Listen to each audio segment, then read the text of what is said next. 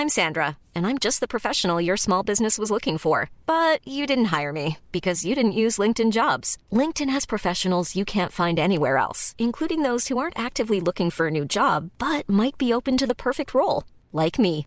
In a given month, over 70% of LinkedIn users don't visit other leading job sites. So if you're not looking on LinkedIn, you'll miss out on great candidates like Sandra. Start hiring professionals like a professional. Post your free job on linkedin.com/people today.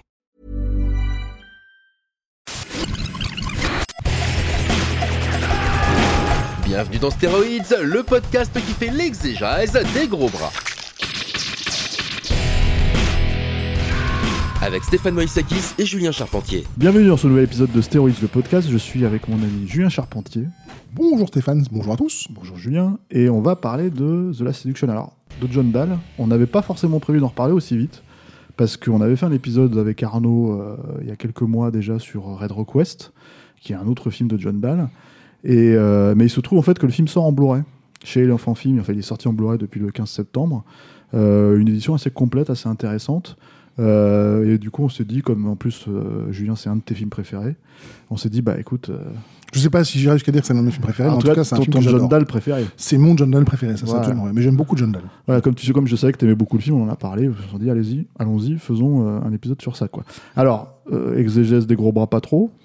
Moyen, moyen, moins. Elle a vraiment des bras très très fins. Voilà, exégèse des barésilles, par contre. Euh, Ouais. Bas en tout cas. Ouais, débat, voilà. Ouais.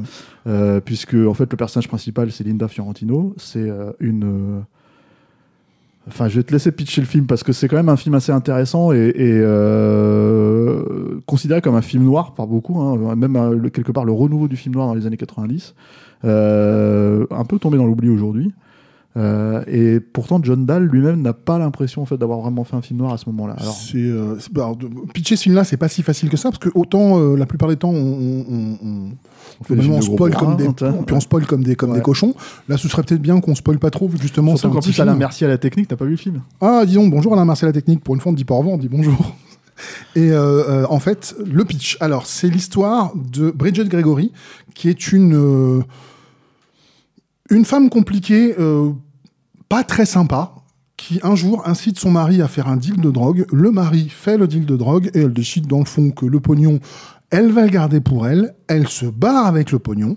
Lui, il va essayer de la retrouver et elle, elle va essayer de se planquer à Ploughtown, euh, alors que c'est une New-Yorkaise euh, à elle- euh, alors que c'est une New-Yorkaise pur jus. Et donc, en fait, elle aime pas vraiment les, les, les, les non-citadins. C'est vraiment une citadine. Elle, les paysans, ça l'intéresse pas. Et ça va être Bon, l'histoire de... des paysans. hein. Ah non, ça. pour elle, ce sont des Ouais, ouais. paysans. Et euh, elle va arriver dans cette petite ville et elle va faire son, son trou dans cette petite ville et elle va manipuler quelqu'un à, un- à un dessin qu'on va peut-être pas vous dire parce que ce serait vous gâcher un, un des passages du film.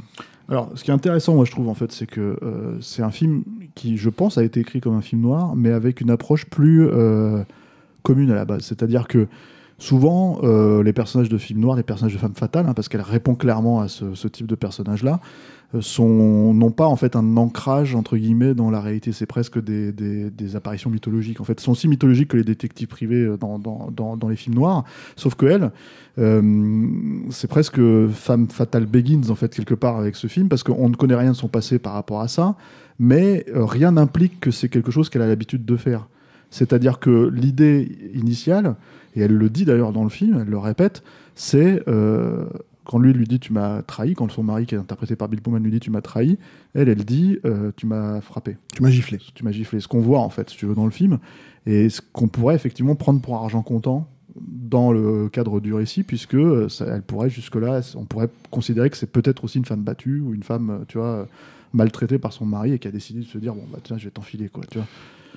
Ceci étant dit, elle est quand même inscrite, enfin la façon dont elle est écrite, elle est quand même écrite comme un personnage de femme fatale. hein. Elle est vraiment, vraiment écrite comme un personnage de femme fatale. Et puis, il y a cette, d'ailleurs, elle est un- la, la première scène, la scène qu'elle introduit dans, dans le film, c'est une scène de, de, de télétravail. En fait, c'est une patronne de, de flore de, de C'est pour ça que télétravail. je dis que, tu vois, y a- y a- c'est pas, pour le coup, on présente pas une femme fatale comme ça. Tu vois. Non, c'est bah, c'est- bon, c'est vrai que pour le coup, ça fait vraiment. euh, bah, vous, vous- vous et moi, quoi. c'est un peu nous un peu nous tous. Par contre, elle est vraiment présentée comme une arriviste. Elle est vraiment présentée comme euh, quelqu'un d'un cynisme terrible. Euh, en fait, elle est, euh, elle est presque plus présentée comme le détective que comme la femme fatale. dans, dans, dans une- dans- et il joue sur cet archétype-là. Mais il y a effectivement, ce film a été très longtemps présenté comme un film noir, ce qu'il est profondément. Mais il y a un autre truc sur lequel il n'a pas été présenté, et pourtant, moi, je trouve que c'est vraiment le cas. C'est que c'est, ce n'est pas une parodie, mais c'est une comédie. Moi, c'est un film dans lequel je ris. exact- exactement franchement. ce que, dit, euh, ce que dit John Dahl. Alors moi pas trop, étrangement. Alors j'apprécie l'aspect ironique en fait que le film peut avoir et le, le côté assez, euh, comment dire, euh, voilà. Mais je trouve que l'aspect vénéneux du film ressort beaucoup plus. C'est-à-dire que oui, il y a des scènes comiques, on va y revenir, hein, voilà. Mais il y a un aspect vénéneux et surtout il y a, il y a encore une fois, alors. on va essayer de pas spoiler, on va dire, mais euh, voilà. euh, mais euh, mais il y a encore une fois en fait des, des éléments qui n- n- comment dire aujourd'hui ça passerait pas je pense en fait dans un, dans un film je pense que les gens se poseraient la question à deux fois en fait tu as notamment un truc qui est lié au passé du personnage de comment il s'appelle de Ok, oui. De- du personnage joué par Peter Berg. voilà qui, qui est étonnamment moi je le trouve moi j'aime pas beaucoup Peter Berg mais là en fait je le trouve extrêmement bien utilisé parce qu'il joue un bonnet quoi donc, euh, euh, euh, ça, en, en dit long sur ce que je pense de Peter Berg dans l'absolu mais euh, voilà. Déjà, Mais- t'es méchant. Ouais, je sais, non, mais c'est. je, suis- je suis Brigitte Grégory. Je suis la Brigitte Grégory. T'es un, peu la- un peu la Brigitte Grégory de Stéroïde, quoi. Et, euh, et je trouve que Peter Berg, au contraire, se, euh, donc est devenu réalisateur par la suite, puisque euh, il a fait euh, Du sang et des larmes, il a fait Track à Boston, il a Je- fait, euh, I rest my case. Voilà, donc, il a fait des films que Stéphane n'aime pas, mais que moi j'aime bien. Voilà, on va le dire comme ça. Et il sert un rôle qui est effectivement vraiment un rôle qui est. il passe pour un crétin, quoi. Mais vraiment. mais c'en est un. hein. Voilà, c'est, Enfin, ouais, mais c'est, voilà, le, le ouais. personnage est Ouais. un imbécile, le personnage est un idéaliste, Mais- le personnage est un type profondément gentil. C'est pas tant qu'il est euh, si bonnet que ça, même si, bon, ce, ce passé dont tu parles, il y a un moment, tu fais, mais comment il s'est démerdé Euh, Bon, ça encore, c'est pas le truc le plus, euh, le plus, le plus gros, moi je trouve. Je pense qu'il est plutôt, en fait, c'est un type profondément humain, profondément gentil, euh, qui a des, des rêves, euh, des, des- des rêves euh, petits. Et en fait, il se fait euh, mais annihiler par cette femme qui est mais tellement plus grande que lui. Tu parlais de figure mythologique en parlant de la femme fatale. Pour moi, elle est figure mythologique parce que au-delà du fait qu'elle bouffe absolument toutes les scènes dans lesquelles elle est, c'est un personnage tellement plus grand que la vie, quoi. C'est-à-dire que quand elle rigole, elle rigole, elle, rigole vraiment. Quand elle est vache, elle est vraiment vache. Quand, quand elle, quand elle couche, elle baise. Enfin, c'est un personnage qui est ultra fort, mais vraiment. Un- un- en fait, ce qu'il y a- y a- il y a- alors, on va, peut-être revenir à la genèse un petit peu du projet. Ouais. Ce qu'il y a d'intéressant, c'est que donc, en fait, on, on en avait un petit peu parlé dans le- avec Arnaud dans le, dans le podcast euh, sur Red Rock West. C'est un téléfilm. Oui. Et en fait, c'est un téléfilm qui a eu une telle résonance déjà pour la carrière de Lina Fiorentino, puisqu'en fait, c'est devenu, euh, en tout cas, le temps de quelques films, une vedette. C'est-à-dire qu'elle est quand même dans Men in Black derrière, et je pense que le, comment dire. euh, le- la, la qualité de sa performance et le comment dire euh, le, le- la façon dont le film a été perçu a grandement aidé Mhm. la séduction en fait C'est ce à en que- faire d'une vedette C'est vrai que bah, je vais redire un truc que vous avez dit dans le podcast, Mm. mais c'est bien de le redire. Euh, déjà, écoutez Rock West, vous apprendrez plein de trucs. Euh, et ensuite, euh, elle a, elle, tout le monde voulait la, nomi- la nommer pour un Oscar, bah, sauf qu'en fait, étant donné que c'est un téléfilm, c'était Voilà. pas possible. Mais sa performance est, mais enfin, elle- est délirante. et c'est un film qui est sorti chez nous par contre en salle moi Oui. je l'avais vu en salle à l'époque pareil. et voilà et en fait euh, euh, il faut savoir que c'était censé être un téléfilm presque de la semaine un sexploitation en fait dans l'esprit euh, des producteurs. Euh, qui euh, je pense voulaient surfer sur la vague des Basic Instinct des trucs comme ça qui- parce qu'il y avait une grosse vague de sex thriller en fait au début des années 90 et euh, il y avait ça il y avait Body avec Madonna enfin ce Ah, genre de, Body. de- voilà Et, et c'est vrai que euh, ITC, qui a été une compagnie euh, anglo-américaine, euh, pas très connue, qui a fait quelques petits films, où globalement voulait faire un, un film gentiment érotique. Quoi. Mm. Et euh, il y a une scène qui n'est pas dans le film, elle a été coupée. Où en fait, euh, ils font un jeu sexuel où elle prétend être une cheerleader et elle se déshabille. Et quand elle se déshabille, en fait, elle porte des bretelles qui cachent ses tétons. Et le producteur, quand il a vu cette scène, il s'est mis à hurler en disant Mais qu'est-ce que c'est que cette connerie? On avait dit qu'on faisait un, film de nichon. Qu'est-ce que vous êtes en train de faire? Vous allez quand même pas être en faire, un film artistique. Et, euh, le, scénariste en, disait bah, En fait, il fallait qu'on joue là-dessus parce que nous, on voulait faire un artistique en, en prétendant Mm. Qu'on faisait un film de. euh, de Ils de ont utilisé le budget en fait en gros pour, faire leur film quoi. Tout petit budget, hein. Mm. on est sur 2 millions et demi de dollars. hein. Ouais, ouais, ouais. Et euh, bah, bon, après, la forme se voit un petit peu, j'ai envie de dire, et surtout le problème, surtout par rapport à ça, c'est que, en toute honnêteté, alors le, moi, j'ai, le, j'ai, euh, je remercie les fanfilms qui m'ont envoyé le, le, le Blu-ray hein, à l'occasion, et euh, du coup, en fait, j'avais, j'avais un peu peur de la copie. Et effectivement, malheureusement, la copie est un petit peu, comment dire, La copie est moyenne, Voilà. mais quand on dit moyenne, c'est moyenne, moyenne, moins. Maintenant, je suis tellement content que ce film revienne. c'est ça. Tellement content qu'en fait, il y ait des gens. Alors, je sais que maintenant, le Blu-ray, c'est pas vraiment le, le truc le plus vendu du monde, mais le simple fait que ce film soit de nouveau disponible, parce qu'il était gentiment en train de disparaître, je- moi, ça, me- ça me rend super heureux parce que c'est un film que j'ai envie de faire découvrir. C'est ce genre de film que tu as envie de prêter en disant regarde ça. Si- même si t'aimes pas, t'as jamais vu ça. Hmm. Ouais, et puis en plus, le truc, c'est que, en fait, allez, disons que maintenant, c'est plus l'apanage. Alors, c'est de la télé, ce film, c'est de la télé, mais c'est plus l'apanage des séries télé aussi, maintenant, en fait, de traiter ce genre de, de, de- de trucs un peu matures, un peu, un peu vénéneux. Et, euh, et en général, avec des twists à, à qui me mieux, quoi. Mais ce fait, justement, le problème, c'est que là, en fait, ce film propose ça, mais avec une écriture, en fait, qui est cohérente. Alors Mhm. que souvent, maintenant, aujourd'hui, euh, dans la plupart des trucs, c'est le twist prévaut sur la, la vraie, euh, sa vraie. euh, capacité narrative parce que justement on a épuisé un petit peu le on va dire le euh, la sophistication du spectateur tu vois et du coup en fait pour euh, les surprendre on en vient à Oui, c'est beaucoup plus difficile, souvent, donc on voilà. fait parfois des trucs un peu incohérents. Voilà. Là où. euh, merci de résumer ma pensée ouais. euh. Là où la Seduction a, a- a un, un- un principe qui est beaucoup plus rare que ce qu'on pense, je trouve. Le mot principe est peut-être pas le bon, mais en tout cas, il a une, une résonance que j'aime beaucoup, c'est que quand je suis rentré dans la salle la première fois, euh, et donc j'ai découvert ce film, je n'avais pas la moindre idée d'où ça allait m'emmener. Jamais. À chaque fois que je me suis dit, ok, ça va aller par là, ça allait ailleurs. À chaque fois que je me suis dit, ah ouais, c'est un film noir, tout d'un coup, il me faisait mais éclater de rire. À chaque fois, je me dis, ah bon, bah, c'est une comédie, il revenait sur les, sur, les, sur les rives du film noir. Je peux pas vraiment en dire plus parce que je serais obligé de, de, de- de spoiler un peu le scénario, mais c'est un scénario qui est vraiment étonnant, qui va dans plein de directions et qui présente des personnages. Et on a parlé de, de, euh, de Linda Fiorentino, euh, si on n'a pas dit qu'elle était merveilleuse 12 fois, bah, disons-le une 13e, euh, de Peter Berg qui est magnifique, mais on n'a pas parlé de Bill Pullman, qui a un tout petit rôle et qui mais je- il est génial dans ce rôle-là. c'est une grande exagération quand Ah même non, mais, moi, à chaque fois qu'il est à l'écran, j'ai l'impression qu'il a parfaitement compris le film que John Dahl voulait faire, à savoir une comédie film noir, ce qui est un mélange assez étonnant. Et lui, il est en mode comédie. Et donc, toutes ces scènes, il montre. euh, c'est un personnage petit, c'est un personnage minable, et il le rend drôle. Hmm. La, la- la scène d'intro du film, en fait, c'est un échange. Après euh, le- le- l'intro de Bridget, Mm. t'as une scène où lui, oh, d'ailleurs, c'est peut-être en parallèle, euh, où il fait un deal de drogue. oui il- oui c'est en parallèle ouais. Et, euh, et le deal de drogue, en fait, euh, parce que c'est lui, c'est pas, c'est pas un dealer, hein, c'est un, un, c'est un one shot pour lui en fait il le fait pour C'est un one shot. Et donc, il, il tend le, le- les, euh, de, la, de la cocaïne médicale à des, dealers de drogue. Et au moment où il veut, il veut prendre le fric, les dealers de drogue euh, retiennent la valise, sortent le flingue sortent le flingue. Et lui, ce qu'il fait, c'est qu'il fait Ah ouais, mais je le savais. Il met la main sur les trucs. Ouais. Et puis il se fout au sol. Il fait Mais je le savais, je suis trop con, je vais mourir. Et en fait, euh, la réponse, c'est non. En fait, les mecs, ils voulaient juste pas lui filer sa valise.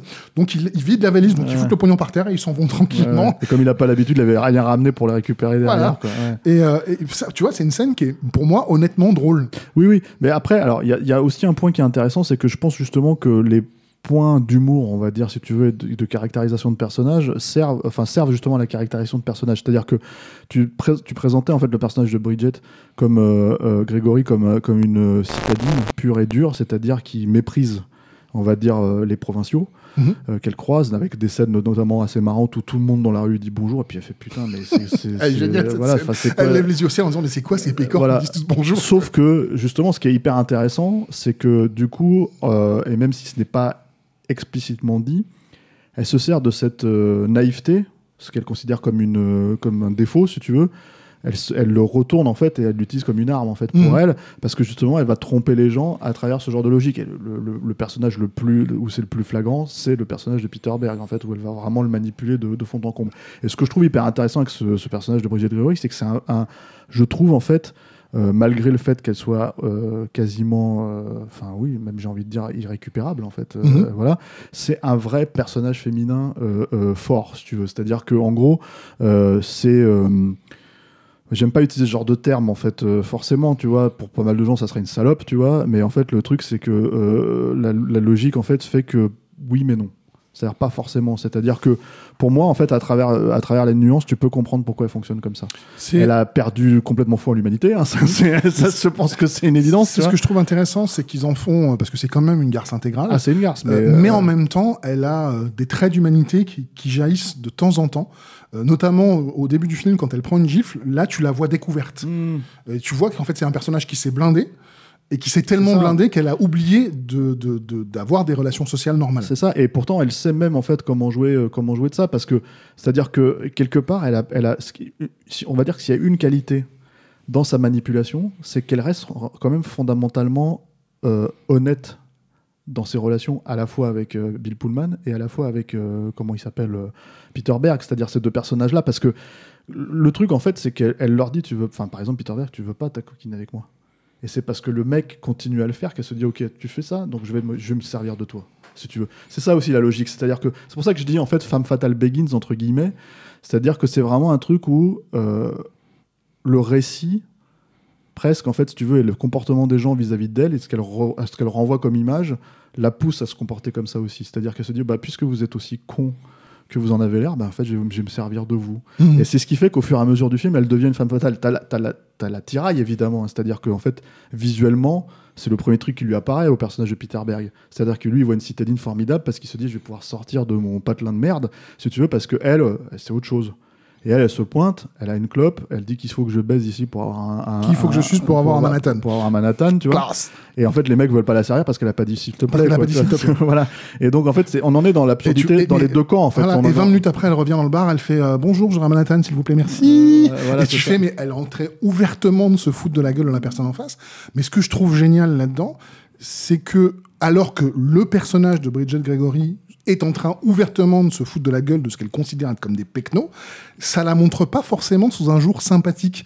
Donc c'est pas Non. le citadin est un homme formidable, euh, une femme formidable, là, là où le, le, le- le- la- personne qui vit à la campagne est juste par définition un pécor. En fait, c'est ça tape sur les deux. Et oui, ça tape sur les deux. Et surtout, il y a un autre truc, c'est-à-dire que ce qui, pour moi, rend le personnage fascinant, c'est-à-dire que, et je trouve que c'est finalement assez rare au cinéma euh, de montrer ça, c'est qu'en fait, elle est intelligente et elle le montre. C'est-à-dire qu'en gros, elle s'adapte à la situation.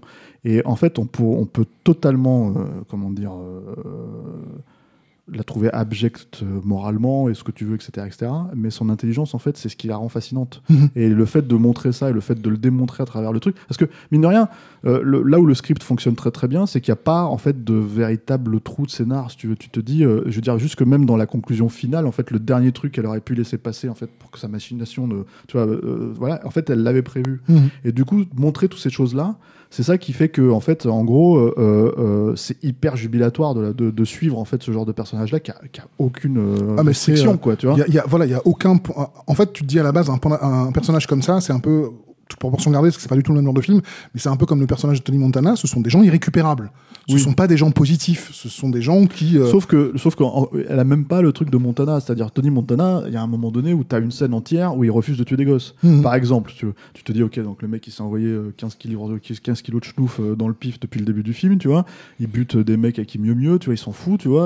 euh, mais il tue pas des gosses. Donc en fait, tu te dis ah là, il y a un point moral. Elle, elle a même pas ça. Non, elle, C'est elle est- ça qui est, c'est ça qui est J'ai du mal à savoir si elle est amorale ou immorale. Elle est euh, peut-être les deux en même temps. Euh, mais euh, oui, c'est un personnage qui est. Enfin, il est irrécupérable. Et, et vraiment, c'est une performance qui est très difficile que, que nous livre Fiorentino parce qu'il faut qu'elle soit. il faut qu'elle joue avec un panel d'émotions qui est très compliqué.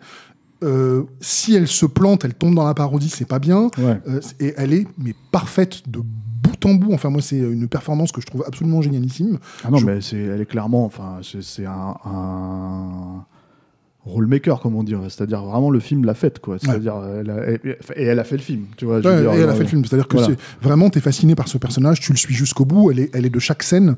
Euh, elle est euh, toutes les, les- les- les interactions qu'elle a avec des personnages en général se euh, vont parfois tellement loin. Alors tellement loin, ça veut pas dire que c'est violent, ça veut pas dire. Mais par contre, il y a toujours, elle va rajouter la petite cerise. Où tu fais ah mais sans déconner, mais elle, mais elle a pas de cœur cette meuf quoi. Et du coup, tu finis toujours quasiment la scène avec un sourire et t'es derrière elle, alors que tu devrais pas être derrière Mais, elle. en fait, il y a un truc aussi qui est vachement intéressant. Par exemple, il y a un point de détail, je sais pas si tu te rappelles de ce passage spécifique, mais il y a un truc où, en fait, à un moment donné, elle se met à s'engueuler avec Peter Berg et elle lui fait comprendre, en fait, vas-y, dégage, sors de chez moi, j'ai plus envie de t'entendre parler de toi, t'es pas à la hauteur ou je sais pas quoi. Elle le fout à la porte. C'est une vraie scène euh, d'engueulade de couple. tu vois, entre guillemets, quoi, euh, puisqu'ils sont censés être en couple à ce moment-là. Et, euh, et en fait, quand elle claque la porte et que lui, il, est dans la- il se retrouve comme un con dehors, d'un seul coup, en fait, elle se met à sourire. Mhm. Parce qu'en fait, alors qu'elle a joué toute la scène, et tu comprends, en fait, si tu veux, que là, oui, en fait, t'as un truc de manipulation. Sauf que euh, n'importe quel autre film te l'aurait écrit de façon euh, surlignée au stabilo, et là, pas du tout, en fait. Justement, c'est le simple fait qu'elle rigole de sa propre performance, C'est tu vois, de se dire, putain, Elle mais comment j'ai réussi à l'avoir, ce blaireau, tu vois. En fait, c'est ça qui, c'est ça qui rend le personnage effectivement hyper, euh, fascinant à regarder, quoi, tu vois. Mais de- la fascination que le personnage exerce a été aussi écrite dans le scénario. C'est Oui, ça qui, est, oui. qui est- qui est intéressant, c'est-à-dire que, et le moi, le truc que je trouve euh, fort, c'est que son intelligence. Elle est aussi euh, mise en avant par rapport à la bêtise de tous les mecs. C'est-à-dire Mmh. qu'à un moment donné, il y a un mec qui la rattrape. Oui. Tu te dis, bon, ça y est, c'est fait, c'est fini, tu vois, elle s'est fait avoir, tu vois. Enfin, tu sais qu'elle va s'en sortir, mais elle s'en sort en le traitant comme un teubé, quoi. C'est-à-dire que Et ça marche. Et ça marche, c'est ça le plus hallucinant. Tu te dis, non, il va pas tomber dans le panneau, quoi. Mais c'est- pour ça que Et je il dis tombe dans le panneau, quoi. C'est pour ça que je dis que pour moi c'est une comédie, c'est-à-dire que au-delà du fait que, Mm. euh, enfin une comédie, c'est pas, c'est que ça reste un film noir, c'est vraiment un mélange. C'est-à-dire que moi, je, je suis toujours sur ces deux sentiments et c'est pour ça que c'est un film que je trouve fascinant. C'est que euh, je rigole et après je suis oh là là, mais c'est pas possible d'être comme ça et je rigole. Et cette scène-là, c'est exactement ça. C'est-à-dire que l'aboutissement de cette scène, euh, c'est bizarre pour ceux qui l'ont pas vu parce que du coup vous comprenez rien à ce qu'on raconte. Ouais. mais Non, bah, en gros, on, ça, ça, on peut la spoiler un petit peu. non, c'est un peu dommage parce qu'elle Ouais. est tellement savoureuse. L'aboutissement de cette scène, il est terrible, mais la mise en place, elle est, elle est honnêtement drôle. Parce en gros, elle elle on peut juste dire qu'elle joue avec sa bite. Elle lui dit, tu montes moi ta bite ou je sais pas quoi. C'est un truc comme ça. C'est pas un spoil énorme, mais si, tu veux, c'est juste t'es dans un truc où tu te dis, mais qu'est-ce qui, se passe Qu'est-ce vois qui se passe? Enfin, Qu'est-ce qu'elle est en train de faire? Voilà, et n'importe qui va pas tomber là-dedans, quoi, tu vois. Non. Mais, euh, mais, euh, Mais là, c'est tous des gros teubés, donc elle s'amuse, et elle s'amuse comme une dingue. Mais c'est un point, en fait, le, le point qui est intéressant aussi, c'est de dire que c'est vraiment important de. Elle est sur l'affiche, tu vois, mais c'est vraiment important de spécifier que, un, c'est pas du tout un sex thriller dans la logique, en fait, de ce qui est sorti à cette époque-là, tu vois. C'est sexué, hein, puisque... Ouais, c'est- euh, clairement, tu vois, ça traite de ces sujets-là, tu vois. Euh, deux, euh, euh, le personnage féminin est extrêmement important dans le sens où, euh, euh, euh, à la base, le scénario, c'est ce que dit, euh, parce que sur le DVD, sur le Blu-ray en fait qui est sorti, il y a, il y a des, il y a des bonus, hein, c'est intéressant, et notamment un petit bonus d'une demi-heure, alors en SD, tout ça, etc., etc. C'est, date de, un peu de l'époque, quoi. Ouais. Euh, euh, du scénariste Steve Baranchik qui explique en gros qu'il la première version du scénario, il était avait tout écrit, du point de vue de, euh, de de Peter Berg. Voilà, c'est ça. Et, et en fait, il s'est dit, mais ça fonctionne pas. C'est en fait, euh, voilà, c'est moi le seul perso qui m'intéressait vraiment là-dedans, c'était vraiment le personnage, enfin le personnage qui m'intéressait le plus, c'était le personnage de Brigitte Grégory. Et donc du coup, il a tout repensé sous cet angle-là. Et c'est ce qui fait que le film, je pense, a marqué, c'est-à-dire que euh, s'il avait fonctionne fait, même en termes voilà, de récit, quoi. S'il avait fait du point de vue de, euh, de Hill, ça aurait été beaucoup moins intéressant, ça aurait été une femme fatale un peu classique, euh, alors que là, c'est une femme fatale vraiment originale. euh, et qui est effectivement qui nous emmène sur des territoires où on n'a pas l'habitude d'aller, qui sont plutôt intéressants. Voilà, c'est. Puis bon, il y a, il y a- il y a- il y a des petits éléments de rien du tout qui, moi, me font un plaisir fou. Il y a une, une BO jazzy de, de Joseph Vitarelli que je connaissais pas du tout avant, que je connais pas du tout depuis, mais que je trouve extraordinairement efficace. Je l'écoute en boucle à la, ma- à la maison. euh, Sur Winamp. Sur Winamp, absolument. Ok, Winamp euh, rules. Et, euh, et donc, il y a la- une petite présence d'un acteur qui nous a quitté beaucoup trop tôt, qui a un, un très solide second rôle, J.T. Walsh, ouais. qui a une scène, qu'il a, deux scènes, deux, trois scènes qu'il a tournées en une journée. Alors il y a un point intéressant avec le personnage de J.T. Walsh et c'est un des trucs en fait euh, c'est-à-dire que tu, tu peux le voir sur le sur le sur le film, il y a une scène alternative en fait, il y a des fins alternatives. Il se trouve que c'est la même fin euh, avec euh, une distinction, c'est-à-dire que c'est là, il joue l'avocat de J.T. Walsh, il joue l'avocat de, de, de. Et en fait, il réapparaît à la fin pour interpréter l'avocat de voilà. Et en fait, en gros, ça a été changé et c'est finalement un autre acteur qui joue le rôle. Et en fait, ce qu'il y a d'intéressant là-dedans, c'est que euh, c'est John Dahl qui s'est dit ça peut pas fonctionner. En fait, c'est le, le twist de trop. Ah, Ça va- aurait ça, été le twist de ça va trop, loin dans le cynisme, et là, je risque de tomber soit dans la parodie, soit euh, dans, dans, dans un film où euh, tu fais, mais en fait, j'y crois plus.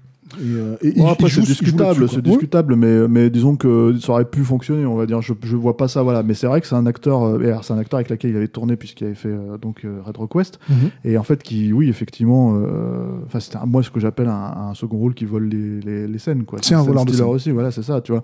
Et c'est-à-dire que, mais bon, lui, effectivement, il a, euh, il là, a un- deux scènes et demie, quoi. C'est un, c'était un habitué des, des, euh, des rôles de, de, de méchants euh, froids, un peu reptiliens. euh, et là, il joue un personnage sympa. Alors, c'est globalement une ordure, mais il est sympa. C'est-à-dire qu'il est avenant. Quand il est au téléphone, ils se marrent bien tous les deux. Parce qu'en fait, t'as l'impression qu'ils sont tous les deux coupés dans la même étoffe. quoi. C'est-à-dire que c'est des gens Mmh, ouais. qui ont aucune confiance dans l'humanité et qui trouvent que tous les gens sont bêtes. C'est quasiment, je pense, le seul personnage masculin qui est pas un idiot. Effectivement, ouais, euh, c'est un des personnages euh, le moins con du film, quoi, on va dire. Mais, euh, mais t'as plein, de, t'as plein de, de, jeux comme ça, de toute façon. C'est-à-dire qu'il n'y a pas que les hommes, en fait, qui sont stupides dans ce film. hein. C'est, par exemple, enfin, stupides, ou naïfs ou ignorants. C'est-à-dire que, par exemple, quand justement le mec, enfin, le détective qui retrouve plus ou moins Bridget Gregory à un moment donné, qui retrouve sa trace, en fait, se manifeste.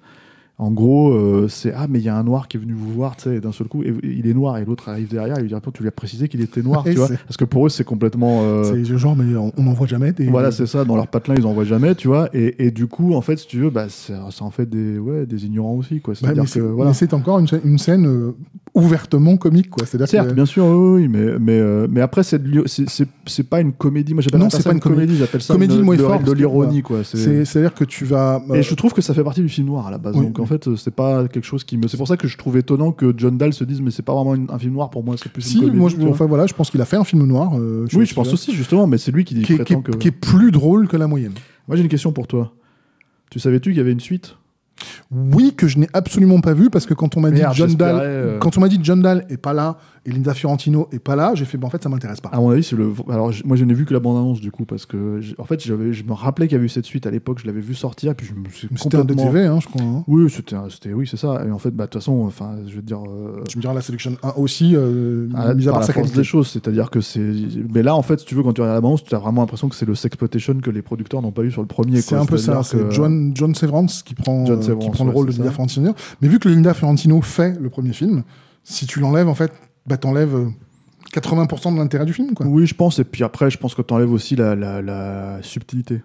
Probablement en fait, elle le fait, parce que quand tu regardes la bande-annonce, moi, j'ai- enfin, on va pas faire la critique de la Seduction 2, ça se trouve, c'est un grand chef-d'œuvre, tu vois, mais. euh, J'ai un petit doute quand même. Voilà, mais, euh, mais, euh, mais quand tu regardes ça, tu te dis, ah ouais, John Severance, euh, c'est ouais, c'est pas du tout le même niveau, quoi. Oui, donc c'est vraiment, en fait, c'est euh, c'est un peu euh, des suites comme on en voit tout le temps euh, de euh, un film a marché, on fait une suite à bas coût où il y a personne de l'équipe originale qui revient. Donc euh, ça veut pas dire que c'est pas bien, mais enfin tu pars quand même pas sous les meilleurs auspices. Ouais, et puis les suites des TV, il y en a eu un paquet depuis, quoi, si tu veux. Elles se sont quand même vérifiées comme des trucs assez, assez ringues.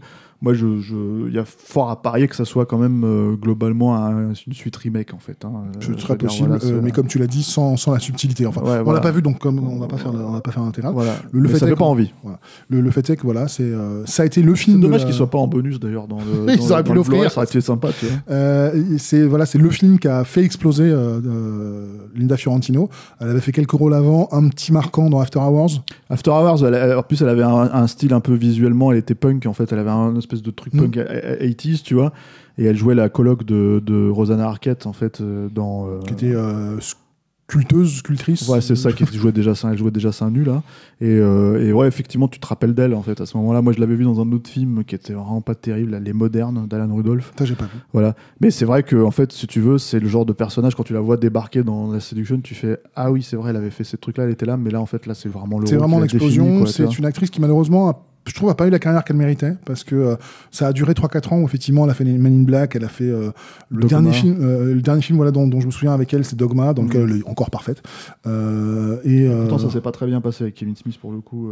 sur, Ouais, euh, mais bon, visiblement, Kevin Smith, ça se passe pas bien avec tellement de monde qu'il y a un moment, tu finis par te demander si c'est pas de la faute de Kevin Smith. Hein J'en sais rien. Après, il, a, il a plein de, de gens qui, qui, qui tournent avec lui de toute façon. Mais en fait, c'est même pas ça. C'est qu'apparemment, je pense qu'elle était devenue aussi difficile. Je pense que c'est une actrice quand même difficile. Bah, mais je pense a- que t'as a- pas la qualité aussi de. Elle a pris un rôle kamikaze avec la Seduction parce que c'est un rôle kamikaze et forcément les producteurs hollywoodiens se sont dit oh une jolie femme qui accepte de se mettre à poil on va essayer de la foutre à poil dans absolument tous les films donc elle a fini par refuser pas, pas mal de Dogma, hein. Voilà, euh, c'était pas le cas de Dogma elle a fini par refuser pas mal de rôles aussi elle a fini aussi par s'enfermer euh, et à être enfermée euh, par la force des choses et donc du coup elle a pas eu la carrière qu'elle méritait Elle a refait un film avec John Dahl par contre. Euh, oui. Unforgettable. Unforgettable, Mémoire Mémoire suspecte, suspecte avec Ray. Liotta, Ouais. Qui est sorti en salle aussi chez nous, qui Ouais. pour le coup était un vrai film de cinéma dans le sens où voilà, c'était une production MGM, etc., etc., euh, qui surfait sur le, le- entre guillemets la hype de, de la séduction, en tout cas d'un point de c'était les vue de- retrouvailles de, voilà, du, d'un point de vue du thriller, d'un point de vue thriller, parce que c'était beaucoup moins sexué. Euh, Enfin, c'est même pas sexué d'ailleurs, dans mon, dans mon souvenir, un mémoire suspecte. Mais voilà, c'est c'est, mm, moins Moyen. mémorable, moins Moyen, mémorable, c'est- mais relativement euh, plaisant à regarder, moi, dans mon souvenir. Tu. Bah, C'est-à-dire que tu as, deux acteurs euh, sublimes à la barre, hein, puisque Ouais. euh, elle, elle est, elle, est, elle est parfaite, et euh, Ray Liotta, c'est quand même pas un débutant, quoi. Donc, euh, bah, il, joue super bien. Donc, ne serait-ce que pour le plaisir de voir ces deux-là jouer, ça peut valoir le coup. Voilà. Euh, la Séduction, c'est sorti en Blu-ray euh, chez les Film. Euh, Il y a pas mal de bonus. Ça reste une copie, mais bon, moyenne en toute honnêteté. Oui. Après, je pense que vous trouverez pas mieux. Tu vois, je crois que toi, tu as le Blu-ray anglais et je crois que c'est la même. hein, je pense que c'est le même master, Voilà, c'est un ça. master vraiment pas au top, mais comme je te dis, étant donné que c'était un film qui a fait son, son euh, succès, voire son petit buzz en 95, et que depuis il a été au fur et à mesure ou- oublié, euh, moi je suis un grand amateur de, de, de, de- nos éditeurs qui nous ressortent des Oui, petits voilà, films comme ouais. ça, Mm. en disant voilà, nous on table là-dessus. Allez chercher ces petits films-là parce qu'ils en valent la peine. Et du coup, euh, la Seduction, pour moi, ça en vaut la peine.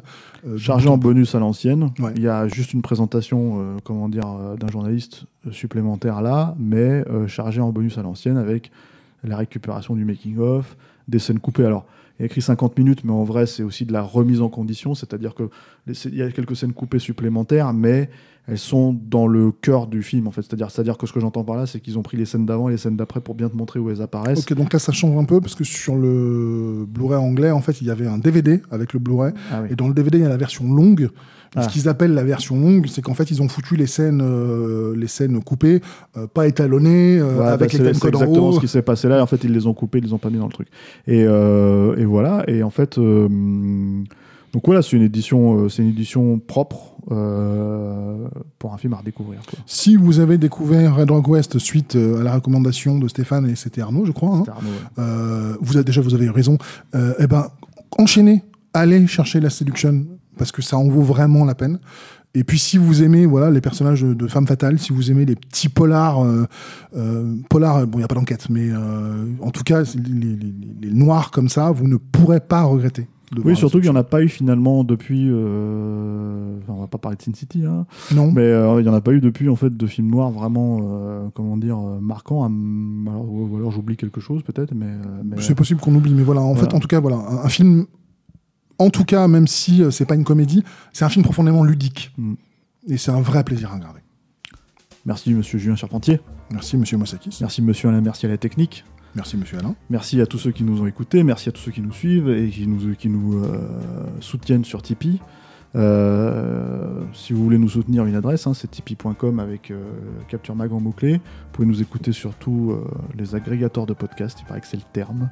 Donc Google Podcast, SoundCloud, on est aussi sur YouTube, on fait des vidéos, voilà. Et puis moi je vous dis à la prochaine avec un autre film. Merci.